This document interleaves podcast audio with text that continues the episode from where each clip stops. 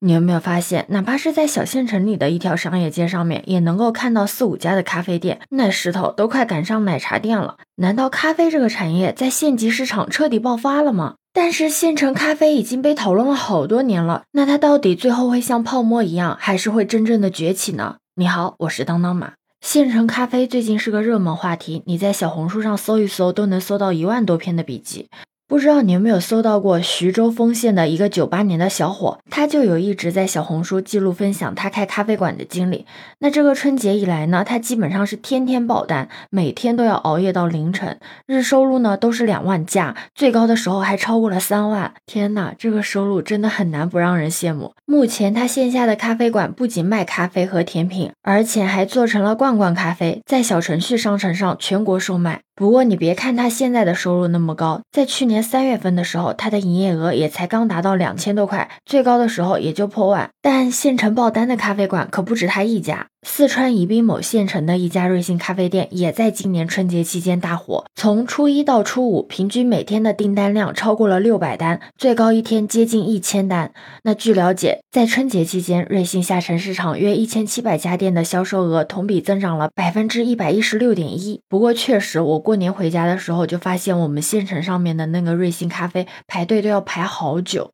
在广西某四线城市的星巴克门店，春节期间门店的订单量从平时的一百单增加到了二百到三百单，单日的营业额就接近了两万。更别提本来就是主打下沉市场，开出了两千多家门店的幸运咖，真的也是爆火。根据幸运咖总经理自己透露的，春节期间全国的门店都是翻一番，商场门店基本上日均也都在九千到一万元之间。这么跟你说吧。可以说是，不管是独立的精品咖啡馆，还是连锁的咖啡品牌，就在这个春节期间，都迎来了空前的热闹。其实不难看出，很多头部咖啡品牌都加快了下沉扩张的脚步。就像星巴克计划二零二五年新增三千家门店，而且它明确的表示了看中近三千个县域市场。瑞幸也发布了新一轮的新零售合作伙伴招募计划，那县级城市出现的频率也是更高。你有没有感觉咖啡好像突然的就在县城这个市场爆火了？你觉得都有哪些原因呢？我先来说说我的，你可以在评论区留下你的，我们来一起讨论讨论。我觉得可能有这几方面面的原因。因为现在大城市的就业形势变得越来越卷了嘛，很多县城的工作机会反而变多了，所以有很多的年轻人就开始逃离北上广，反而回到了小县城。他们本来就已经接受过大城市的生活方式和消费文化，那现在回到了县城之后，自然也会更加的接受一二线城市的生活习惯。那喝咖啡就是其中之一的一个习惯，而且现在社交媒体多发达呀，以前很多人都会觉得喝咖啡好像只属于大城市，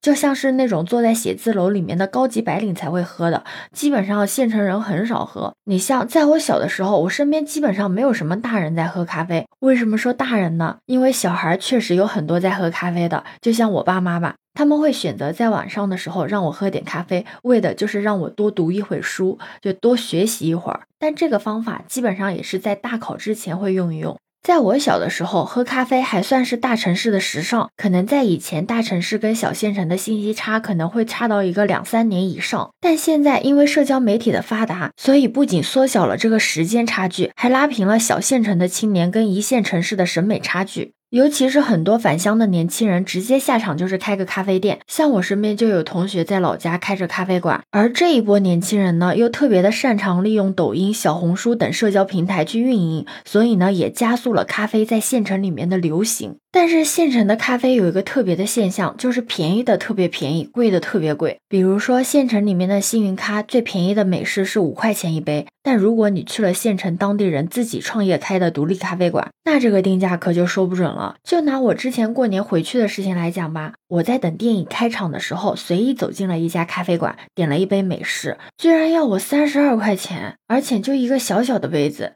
但是那家店的店面装修的非常好看，就很像那种网红的打卡地。这可能也是因为在县城，平价的咖啡可能就是约等于十年前的奶茶，重要的是奶味、果味，而不是茶味、苦味。而高价的咖啡则负责的是提供社交空间以及一种时髦的生活方式。但不管是低价咖啡还是高价咖啡，面对小镇市场的巨大的人口基数和市场面积，可以说咖啡的渗透率还是特别低的，整个市场还是有很多想象空间的。但是在消费习惯和客群培育上面，现成咖啡还是有很长的路需要走。那么问题来了，你看好现成咖啡吗？对此你有什么看法呢？可以把你的想法留在评论区哦。如果你喜欢我的话，也可以在我们常用的绿色软件搜索“当当马六幺六”，就可以找到我哦。欢迎你的订阅、点赞、收藏、关注。这里是走马，我是当当马，拜拜。